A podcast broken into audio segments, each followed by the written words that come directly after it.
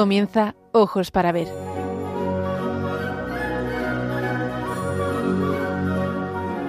Dirigido por Andrés Jiménez con la participación de Miguel Ángel Irigaray y Santiago Arellano.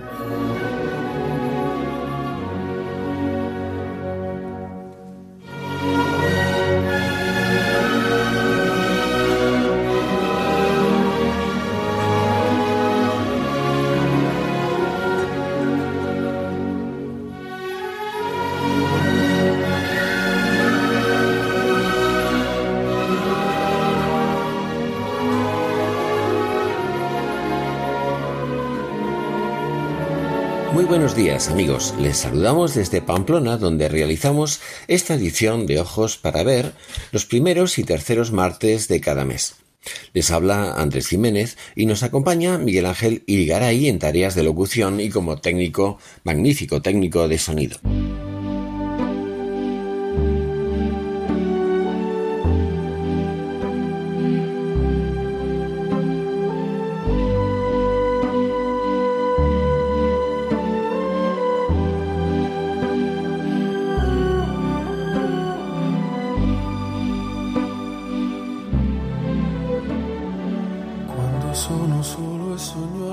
Próximo día 8, este viernes, celebramos y festejamos la Inmaculada Concepción de Santa María, Madre de Dios y Madre nuestra, nueve meses antes de la celebración de la Natividad de la Virgen, el 8 de septiembre. Ella estuvo libre del pecado original desde el primer momento de su concepción por los méritos de su Hijo Divino. Hace casi 170 años, en 1854, el beato pontífice Pío IX proclamó con gozo para toda la Iglesia este dogma, recogiendo el sentir de dos mil años de tradición cristiana.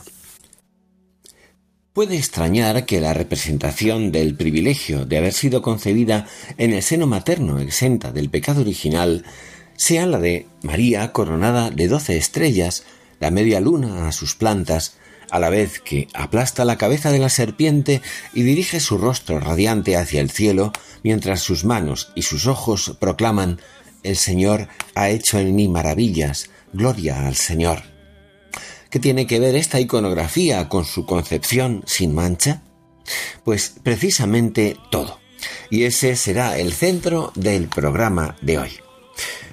Muy buenos días, Miguel Ángel, ¿qué tal estás? Muy buenos días, Andrés. Muy buenos días, oyentes de Radio María.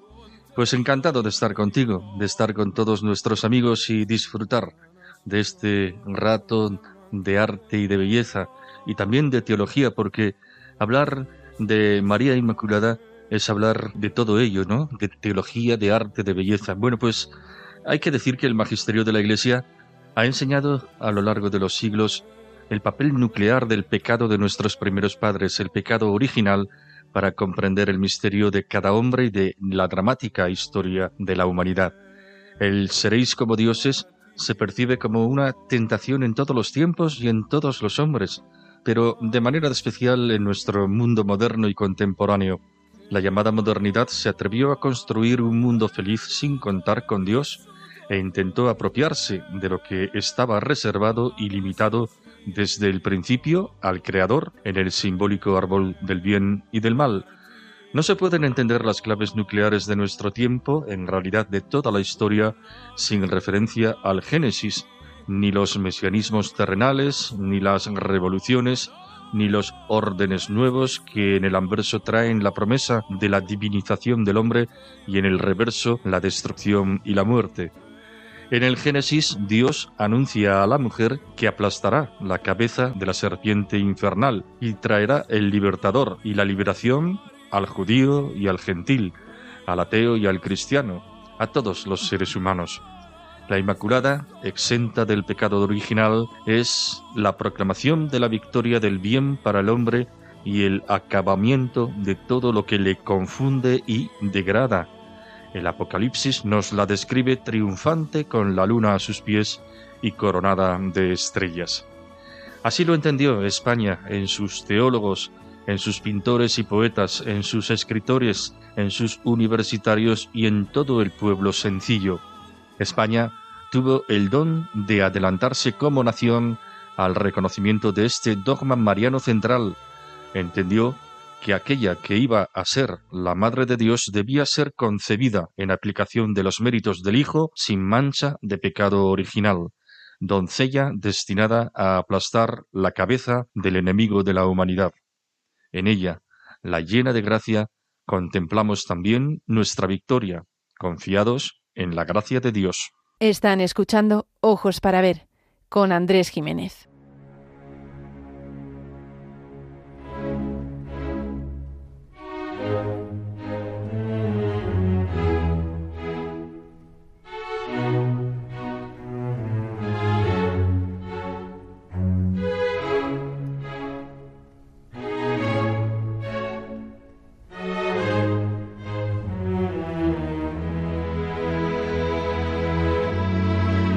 Para ver, el don de la belleza.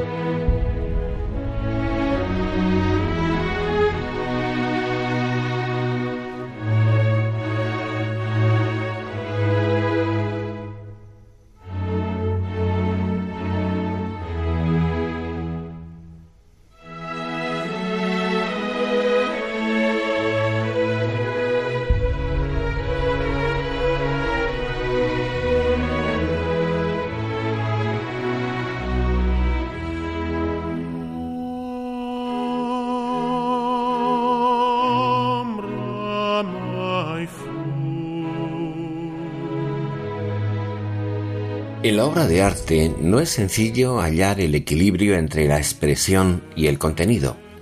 Conformar los dos elementos hasta armonizarlos es el don de los artistas. Alcanzar la categoría de sublime es sello y rúbrica de los genios. Vamos con el contenido. Por una parte está María, la llena de gracia, la tota pulcra, la sin mancha desde el primer instante de su concepción pero cómo plasmar en el lienzo, en el mármol o la madera, en las escalas musicales o en la palabra, el misterio expresado en este asombroso dogma? En el poema número 3 de la serie dedicada a cantar con ternura a María Inmaculada, Gabriel y Galán, el gran poeta extremeño, nos plantea la dificultad de acertar en el modo de cantar adecuadamente a María. Dice así, qué nombre darte, hechicero. Nada me dice el grosero decir del humano idioma, ni cuando dice paloma, ni cuando dice lucero. Como bosquejar tu alteza con pobre imagen oscura que ofrezca naturaleza, si no hizo Dios criatura gemela tuya en pureza. Fuente de aguas celestiales, crisol de amores humanos, que tus ojos virginales depuran de los livianos sedimentos mundanales sol del más dichoso día, vaso de Dios puro y fiel. Por ti pasó Dios, María. Cuán pura para el Señor te haría para hacerte digna de Él.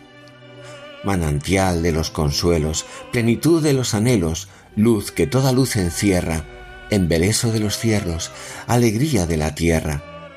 ¿Qué más decirse podría en tu alabanza y loor después de decir que un día fuiste sin mancha, oh María, la Madre del Redentor? Corazón que ante tu planta no adore grandeza tanta, muerto o podrido ha de estar, garganta que no te canta, muda debiera quedar. Como puede verse, la poesía canta a la tota pulcra con elegancia lírica, pero cómo ha sabido además exponer con rigor teológico y fuerza dramática la hondura del misterio que comentamos. Es asombroso. La palabra permite representarnos la alegría de toda la creación en el mismo instante en que María parece concebida sin mancha en las entrañas de Santa Ana. Es un prodigio el auto sacramental de Pedro Calderón, la hidalga del Valle. Aparecen en ella personajes alegóricos como la naturaleza, la culpa, la gracia, el gozo, la hidalga, el amor divino, la música y Job y David en representación de la ley natural y de la ley positiva respectivamente. El planteamiento es el del drama de la humanidad, una naturaleza esclava de la culpa. El nudo que, aunque con algunos vislumbres de esperanza, nadie puede librarse de las cadenas del pecado. Y el desenlace, el triunfo del poder de la gracia redentora que exime de toda culpa, en previsión de los méritos de Cristo, a una mujer, la hidalga del valle, y que inicia la liberación de la humanidad mediante la redención que se le prolonga en las fuentes curativas de los sacramentos. Así nos lo resume Pedro Calderón. Habla la gracia y dice, pues victoriosos nos vemos con el eterno blasón de esta pura concepción, al cielo mil gracias demos. Y habla ahora el amor, que dice, himnos en su loor cantemos por tal dicha y gloria tal. Y dice la música, esta niña celestial, de los cielos escogida, es la sola concebida sin pecado original. Es un acontecimiento tan humano, siendo tan divino, tan hermoso y tan decisivo, que apasionó a todos los pueblos de España, incluidos los de América. Muy pronto se convirtió en causa de debates teológicos en todos los estamentos de España. En el siglo XVII llegó a elevarlo Felipe III a asunto de Estado ante Roma, por petición de todos los gremios y estamentos, especialmente del pueblo sevillano, para poner fin a las controversias entre las escuelas teológicas y mover la prudente resistencia de los sumos pontífices. Recordemos también a la Universidad de Salamanca y el juramento que exigía a sus doctores. En solemne claustro del 2 de mayo de 1618, la universidad aprobó la fórmula del juramento, proclamándose como la muy devota y aficionada de la Inmaculada Concepción. La celebración del juramento tuvo lugar con solemnes fiestas el 28 de octubre de ese año de 1618. El secretario leyó la fórmula en castellano y las autoridades académicas y todos los claustrales presentaron el voto. Y así se contempla en la capilla de la Universidad Salmantina el cuadro La jura de los doctores ante la Inmaculada de Francisco Caccianiga. La Inmaculada Concepción de María pasó a ser tema recurrente en todas las artes desde muy temprano y en motivo de honra para cualquier español bien nacido que juraba defender el dogma de la Inmaculada como si en ello le fuera la vida. Un poeta, epígono de los grandes del barroco Antonio de Solís, más conocido por su obra teatral y por ser autor de la elogiada Historia de la Conquista de México, escribió en dos de sus quintillas jocosas. Dice así Sienta pues lo que sintiere el escrúpulo grosero, que ya por más que naciere no puede ser caballero el que otra cosa dijere. Esta limpia ejecutoria de vuestros santos blasones la fe nos haga notoria, y ponga en las opiniones, aquí paz y después gloria. Una paz, así pues, que no llegó hasta que el beato Pío IX, en 1854, proclamó como verdad indiscutible el dogma de la Inmaculada Concepción.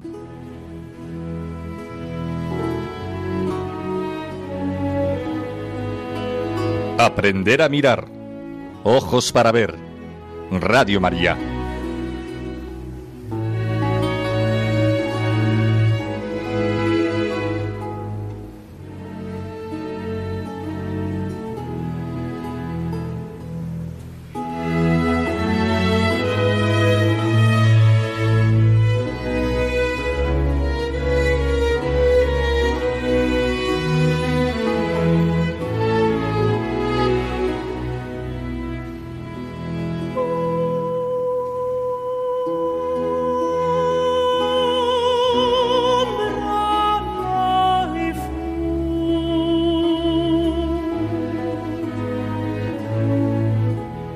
La Iglesia contempla este viernes 8 de diciembre el lugar privilegiado y providencial de María por ser Madre de Cristo y sostiene que Dios, en previsión del nacimiento de su Hijo, preservó a María desde el momento de su concepción de toda mancha o efecto del pecado original heredado por todos los hombres desde Adán y Eva la doctrina reafirma con la expresión llena de gracia contenida en el saludo del arcángel Gabriel y recogida en la oración del Ave María este aspecto de hallarse libre de pecado por la gracia de Dios.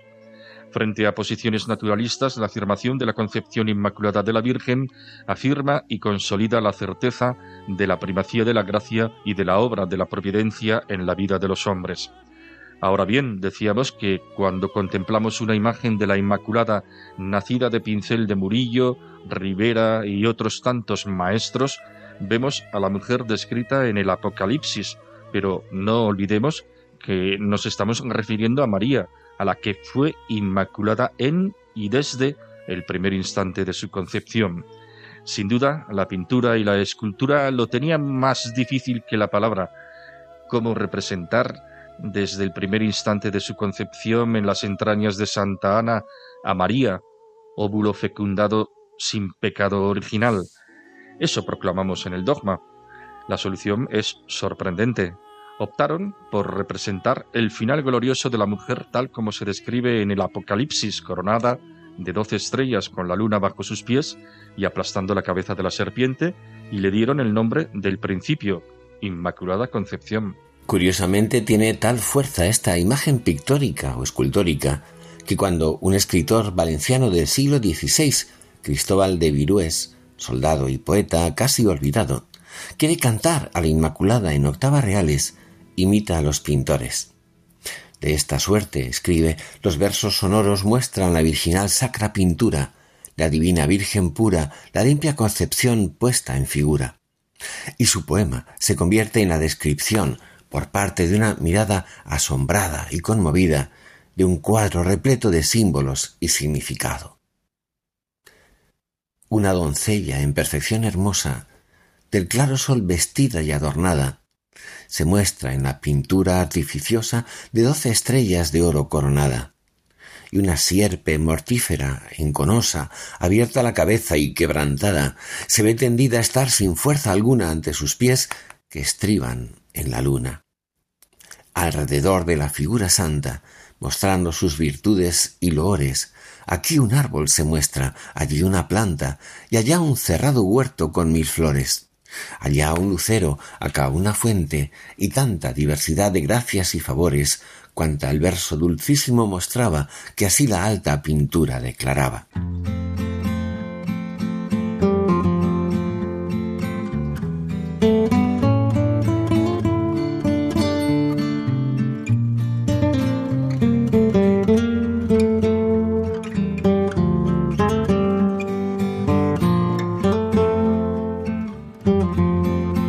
Para ver, momento para la pintura.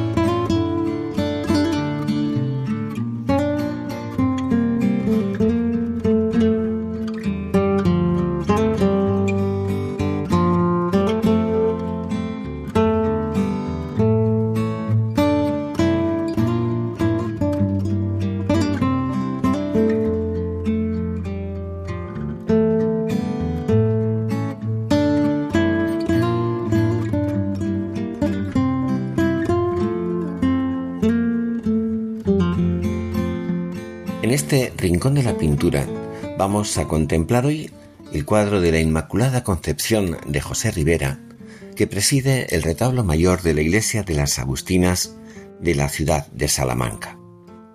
Rivera pintó esta magnífica obra en 1635 para el retablo de la iglesia de las Agustinas, que se conoce como La Purísima, donde puede admirarse frente al Palacio de Monterrey en el centro histórico y corazón de la ciudad de Salamanca.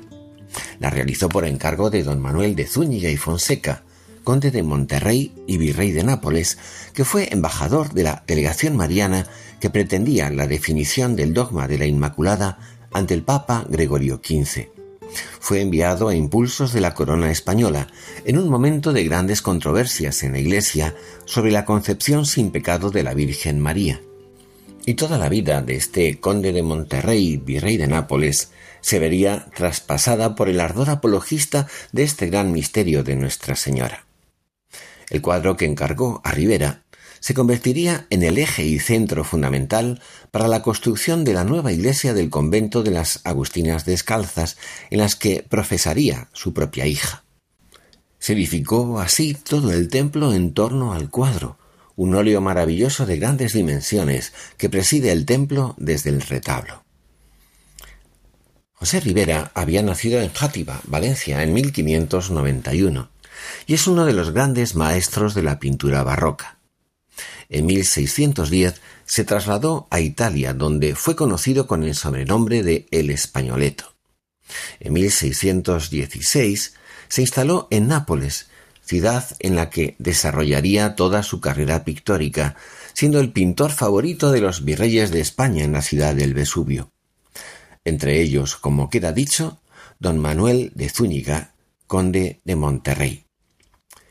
Rivera contribuyó a forjar la gran escuela napolitana con pintores como Giovanni Lanfranco, Massimo Stanzione y Luca Giordano, que le reconocieron como su maestro indiscutible. Sus obras, enviadas a España desde fecha muy temprana, influyeron en técnica y modelos iconográficos sobre otros grandes como Velázquez y Murillo. Iniciado en el naturalismo tenebrista de Caravaggio, en los años treinta el españoleto se abre sin embargo a un concepto pictórico mucho más luminoso. Una paleta clara con tonalidades variadas y una pincelada más fluida reinterpretará a Tiziano y a Pablo Veronés. La Inmaculada de Salamanca será la mejor muestra de este giro tan llamativo en su obra. El impresionante óleo de la Purísima será inspiración de las Inmaculadas de Murillo y de otros autores posteriores. Precisamente en esos momentos se multiplicarán los encargos de Inmaculadas en la ciudad de Sevilla y en toda Andalucía y en muchos lugares de España, tomando precisamente como modelo la bellísima obra de Rivera. Ante el cuadro de la Purísima no cabe sino el asombro, ya que se contempla conjuntamente una aquilatada síntesis de arte y devoción, de esplendor y buen gusto, de armonía de formas y colores, de sutileza y maestría, de expresividad y contención, de belleza, en fin, al servicio de una verdad tan sublime. Es un cuadro perfecto en su estructura. Fondo y forma se muestran en total equilibrio. María flota en un cielo con colores malvas, ocres y terrosos que van del amarillo resplandeciente y el dorado celestial al rosa vivo del atardecer. En este telón de fondo vemos a la Inmaculada con el vuelo de su manto azul, de brillo lapislázuli que no le resta humildad ni hondura. Una mujer vestida de sol con la luna a sus pies y una corona de doce estrellas, como la descrita en el Apocalipsis sobre la iconografía propuesta por Pacheco, una virgen en edad juvenil, como de unos trece años, vestida con una túnica blanca y un manto azul, símbolos respectivamente de pureza y eternidad, según la visión de Santa Brígida, coronada con las doce estrellas y con la media luna a los pies. Rivera, sin embargo, rompe con el modelo estático tradicional español de Zurbarán o de Velázquez. La composición muestra en la parte superior un llamativo escorzo de Dios Padre que bendice a María, situada verticalmente en el centro del cuadro, a la vez que una paloma, el Espíritu Santo, toda de luz, se cierne, protectora, sobre su cabeza, mientras ella eleva la mirada hacia el Padre.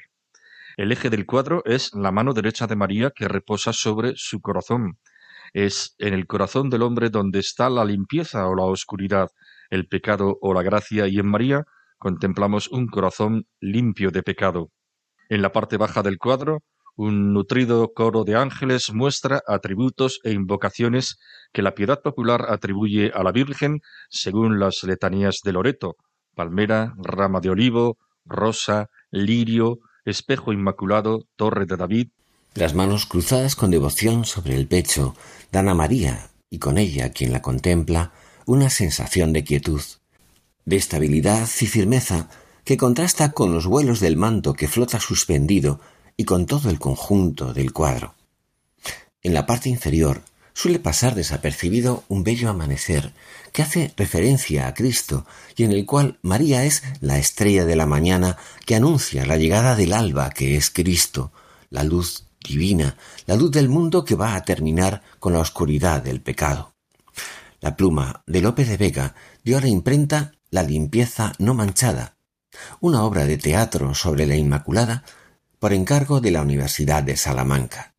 Escribe en ella y parece describir la visión del pintor Rivera. Zagala divina, bella labradora, boca de rubíes, ojos de paloma, Santísima Virgen, soberana aurora.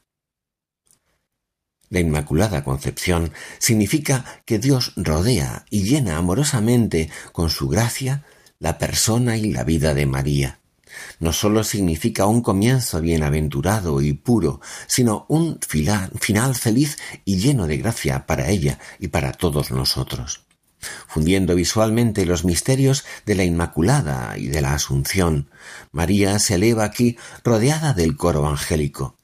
Representa esa hora dorada del mundo, según las visiones de Santa Brígida, donde Dios muestra a los ángeles a esa mujer sin pecado, reconociéndola como reina del cielo.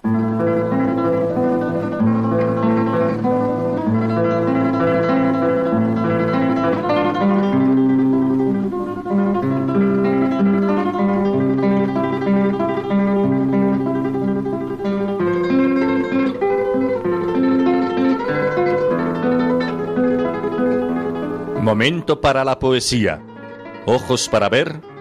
Radio María.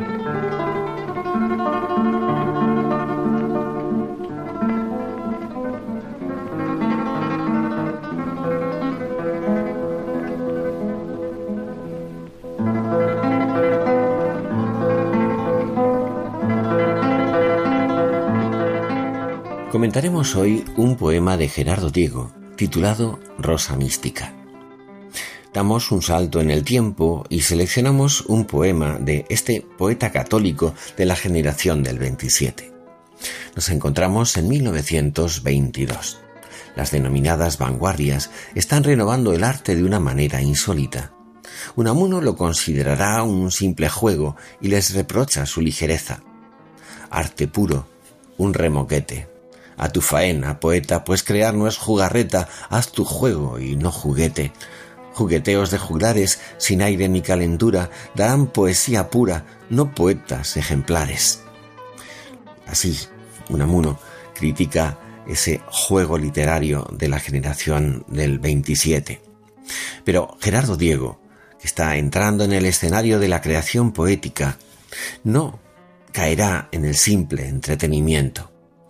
El gran poeta demostrará que domina todas las escuelas literarias con formas expresivas nuevas, hablándonos muy en serio. El poema es bello y se recrea en su propia lindeza, pero sigue siendo palabra y evocación, contemplación viva.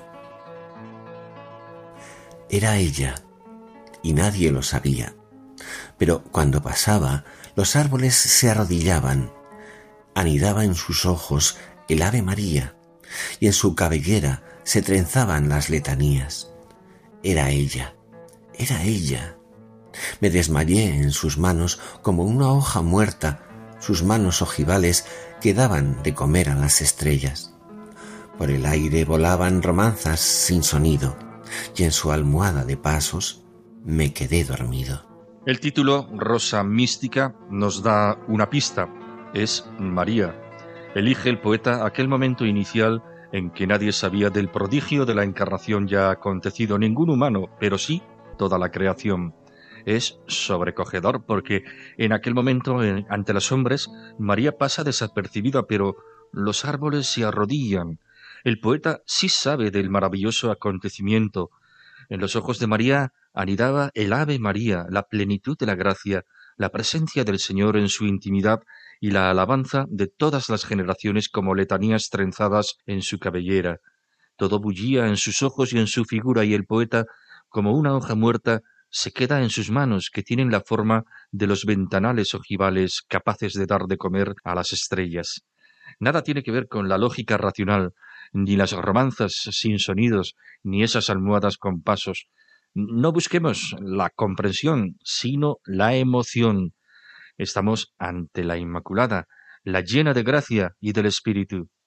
Recordamos el final de la noche oscura de San Juan de la Cruz, quedéme y olvidéme, el rostro recliné sobre el amado. Las azucenas se han convertido en almohadas sobre la que nosotros, con el poeta, también nos quedaríamos dormidos.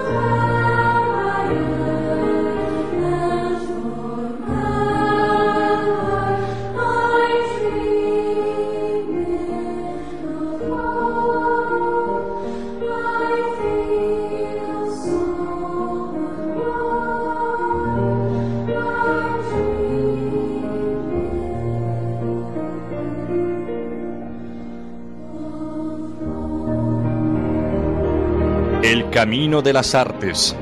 Ojos para ver.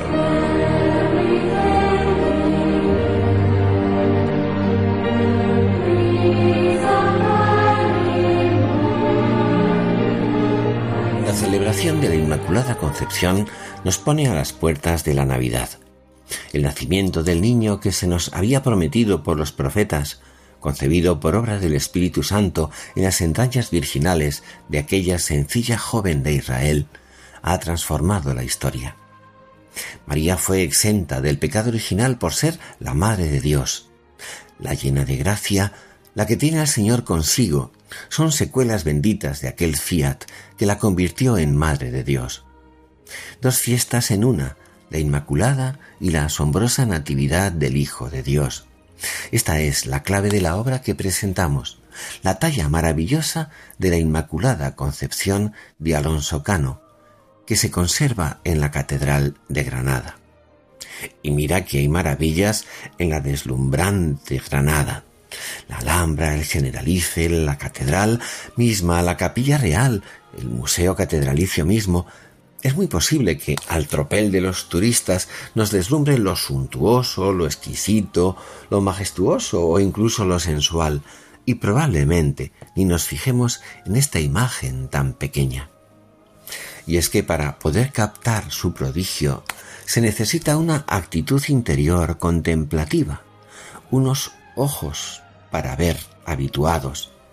Desde la primera mirada atrae nuestra atención la belleza extraordinaria de una jovencita candorosa y virginal de unos doce, trece años, según prescribía el, el maestro Pacheco. Su talle esbelto, elegante como el ciprés, árbol tan típico en Granada, su rostro delicado y armónico en suma perfección, el movimiento helicoidal de su manto azul cobalto y la sencilla túnica blanca, nobleza y distinción la finura de sus manos juntas, apenas tocándose por las yemas de los dedos o la delicada honestidad de sus cabellos, son deleite para nuestros sentidos. Pero... Pero no, esto no es suficiente. El prodigio se manifiesta cuando tratas de adentrarte en el misterio que esta doncellita está viviendo.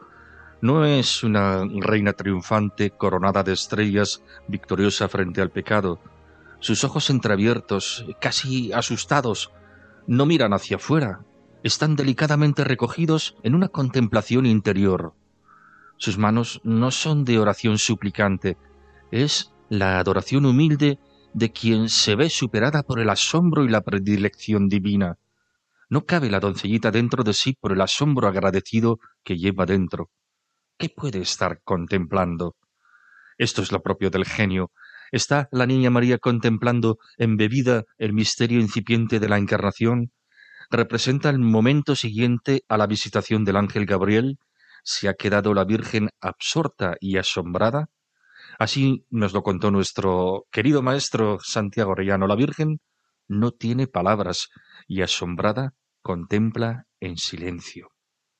El amplio manto que desborda brazo y costado derecho no es simple elegancia, ni tierno realismo el delicado pecho insinuado, es la divina maternidad que explica el don de su inmaculada concepción.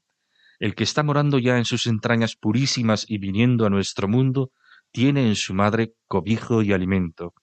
Ella es madre y virgen y en previsión Dios la ha liberado de la herencia original y desde su concepción en las entrañas de Ana la libró del pecado y de sus secuelas. Es el primer fruto de la redención que a toda la humanidad nos ha traído el Hijo. ¿Cómo representar tanto prodigio? La mujer del Apocalipsis coronada de estrellas, radiante más que el sol y con la luna creciente bajo sus pies, con las puntas hacia abajo, como se encuentra en el firmamento al recibir la luz del sol. Otros artistas nos la presentan como si de nuevo entonara el Magnífica, de ahí esas manos y esos brazos cruzados en el pecho y esos ojos elevados hacia el cielo, o también con las palmas juntas en actitud de súplica por la humanidad doliente. Alonso Cano nos la presenta ensimismada, arrobada en la contemplación de su niñito brotando en sus entrañas. Sobrecogedor. Y ahora, precisamente, casi como réplica en honor de la Inmaculada Concepción, como sonoro telón de fondo a nuestra contemplación de la imagen tallada por Alonso Cano, vamos a escuchar el Ave María de Félix Mendelssohn, compuesta en 1873. Mendelssohn, piadoso protestante y de origen judío, motivo este último por el que su obra hubo de recibir desprecios en vida del compositor y posteriormente. Es autor de una de las más bellas composiciones en las que se pone música al Ave María en latín. Ha sido y debe ser escuchada con la intención con la que fue precisamente compuesta, la de ayudar a la contemplación y la devoción. Pensemos, por ejemplo, en la imagencita labrada por Alonso Cano. Aparece la rica espiritualidad de Félix Mendelssohn y la universalidad de una obra nacida del genio y la hondura humana de un gran artista que contempla el misterio de María, la llena de gracia. Nos hallamos ante una maravillosa prueba de que el camino de la belleza, la vía pulcritudinis, es un privilegiado acercamiento a Dios. La versión de este Ave María de Mendelssohn que vamos a escuchar es la interpretada por el coro del Trinity College de Cambridge. Disfrútenla.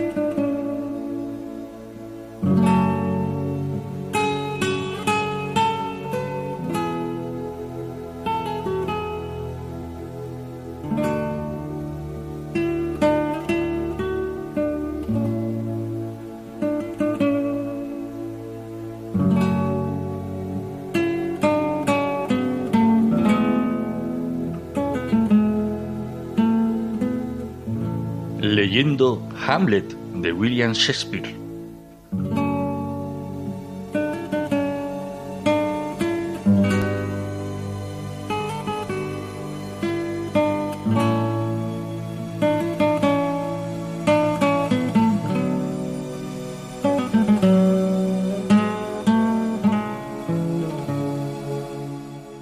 De registro para adentrarnos en la mirada que Santiago Arellano nos ofrece sobre la tragedia de Shakespeare, hoy casi como un contrapunto a la Inmaculada Concepción de María y a la obra redentora de Cristo, triunfadora del pecado y de la muerte. Ser o no ser. Pocas citas más en boca de todos y sin embargo no siempre bien entendida. Es el más famoso de los monólogos de Hamlet Separado del texto literario, el enunciado nos dice muchas cosas. Por ejemplo, que somos una opción de libertad, protagonistas de una elección, cuya alternativa es o conseguir que nuestra vida alcance su sazón, acorde con la vocación humana, según aquel llega a ser aquel que eres, o sea, ser, o por el contrario, vivir como si no existiera un camino personal de perfección, hacer de nuestra capa un sayo y por un presente hedonista y fugaz arrojar nuestra vida por la borda, o sea, no ser. No estaría mal que nos quedáramos con este sentido, pero el monólogo de Hamlet no va por ahí. Al príncipe de Dinamarca no le preocupa la noción de persona como fundamento del ser de cada ser humano. De otra manera, se hubiera comportado entonces, por ejemplo, con Ofelia, su amor, y con el futuro de su patria. No. La pregunta que se plantea Hamlet no es tanto qué o quién ser, sino qué hacer para ser. Estamos ante el camino que está siguiendo desde hace al menos cuatro siglos ya la cultura occidental. Lo importante es la acción, el estar en movimiento, el cambiar, sin importar las consecuencias. La cuestión que nos plantea Hamlet, esta es la cuestión es si en esta vida, llena de adversidades, contratiempos y enemigos, etc., es mejor soportar pasiva y resignadamente las calamidades, las flechas y pedradas de la áspera fortuna, o por el contrario, armarse contra un mar de adversidades y darles fin en el encuentro. Pasividad e indiferencia, o por el contrario, acción. Dejar que pasen las dificultades o afrontarlas aunque en ello nos vaya la vida. El error no está en actuar como pensarían los estoicos, sino en la acción por la acción, en actuar sin prever ni asumir las consecuencias. Para Hamlet, la inacción es morir, dormir. No actuar es vivir en ensoñaciones o estar muerto. Sin embargo, aceptaría la pasividad si durmiendo no padeciese las angustias y los ataques herencia de la carne, como si fuera un pasar enajenado por inopsis o drogas, la insensibilidad sería una condición deseable. Morir, dormir. Pero no es tan sencillo, piensa Hamlet en su monólogo. Existe un estorbo que frena el juicio y da tan larga vida a la desgracia y que nos impide cerrar cuentas uno mismo con un simple puñal. ¿Cuál es la causa? ¿Quién nos hace soportar tantas calamidades e injusticias? Todavía queda como secuela de otros tiempos el miedo a una vida futura en la que se nos puede castigar, el temor al más allá, y se dice, olvidando la resurrección de Cristo, la tierra inexplorada de cuyas fronteras ningún viajero vuelve. Si no tuviéramos temor de Dios, todo sería más fácil. Ya lo dijo Dostoyevsky, sin Dios todo es posible. Ya nos vamos acercando a la cuestión, sin cuya respuesta no es posible entender la cultura y la historia modernas y contemporáneas ni nuestros desconciertos personales. El monólogo tan retórico y altisonante se va reduciendo y estrechando sus límites a una sola y demoledora conclusión. La conciencia nos vuelve unos cobardes. El color natural de nuestro ánimo se mustia con el pálido matiz del pensamiento, dice Hamlet, y empresas de gran peso y entidad por tal motivo se desvían de su curso y ya no son acción. No a la conciencia, en fin, no a ese espacio íntimo en el que resuenan los dictámenes del bien y del mal, tan íntimo que es ahí donde tienen lugar, en la intimidad más íntima, nuestras confidencias y encuentros personales con Dios. La conciencia es el espacio de nuestro interior donde habita el Señor, donde tiene lugar el encuentro también con la amistad y el amor, no con palabras ni con deseos caprichosos, sino con la verdad de nuestro ser. La conciencia pone freno a nuestros inhumanos atrevimientos, a la acción por la acción, por tanto. Y esta es la cuestión, tener o no tener conciencia. En la clave que maneja aquí Shakespeare, ser o no ser. ¿Recuerdan a Raskolnikov, el protagonista de la novela Crimen y Castigo de Dostoyevsky? Estaba convencido como Hamlet de que si no tuviera remordimientos, si pudiera matar a un ser humano sin que su conciencia se lo reprochase, podría llegar a ser otro Napoleón. El lema de nuestro tiempo podría ser muy bien el de Segismundo en la vida sueño de Calderón. Atrevámonos a todo, según dice, cuando se halla entre las comodidades de la corte. La humanidad parece haber querido amordazar esa voz de una conciencia que es mensajera de la ley de Dios. Hemos llegado a creer que con nuestras manos y nuestra sagacidad lo podemos todo. Quizás sí, lo podemos todo, o casi, pero las consecuencias son terribles para los humanos. Esta es la cuestión. Hamlet no es sólo el monólogo. Hamlet es una tragedia por las desgracias desencadenadas. La venganza es el motivo de la acción. La catarsis o purificación literaria es, se nos ha dicho muchas veces, una de las finalidades del arte. El arte que es espejo de la condición humana donde, advertidos, podemos vernos para obrar rectamente, a dónde nos llevaría una humanidad herida por el pecado, arrastrada sin conciencia moral, ajena a la providencia divina, al no ser de nuestra propia tragedia. Escuchemos ahora sí el monólogo Ser o no ser de la escena primera del acto tercero de Hamlet. Nos lo cuenta, nos lo lee Andrés.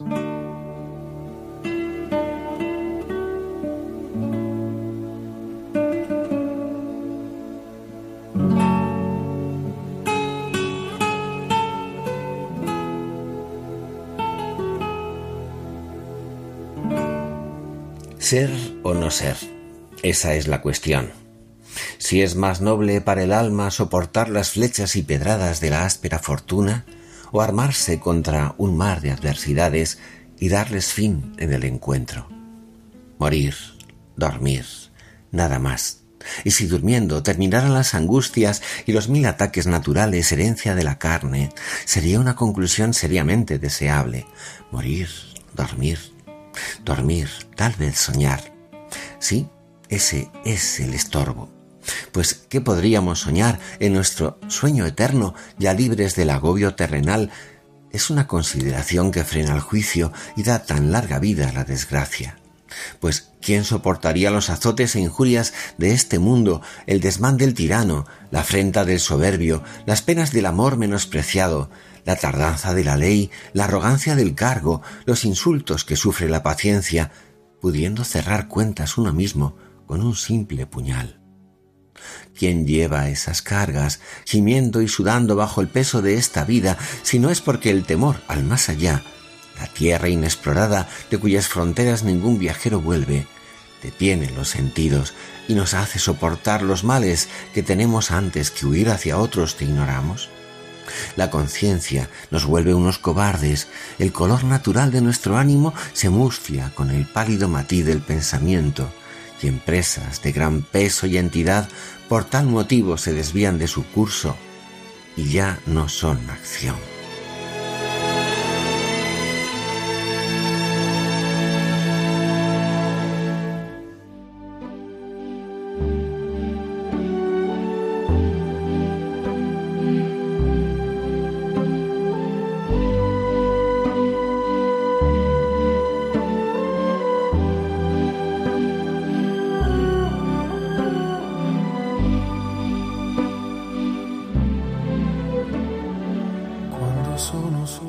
Despedimos ya, muy queridos amigos. Hemos hablado hoy de la Inmaculada Concepción de María, primicia de nuestra redención y clave de esperanza para nuestras vidas sujetas a la esclavitud del pecado, pero también importantes para un Dios que nos ama y que ha querido salvarnos de manera asombrosa por la mediación de una madre.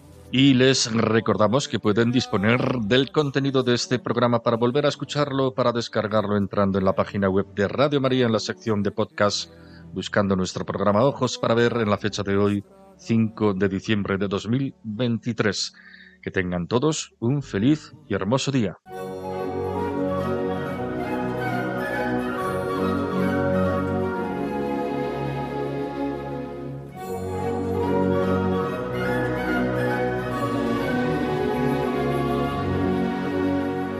Finaliza Ojos para Ver.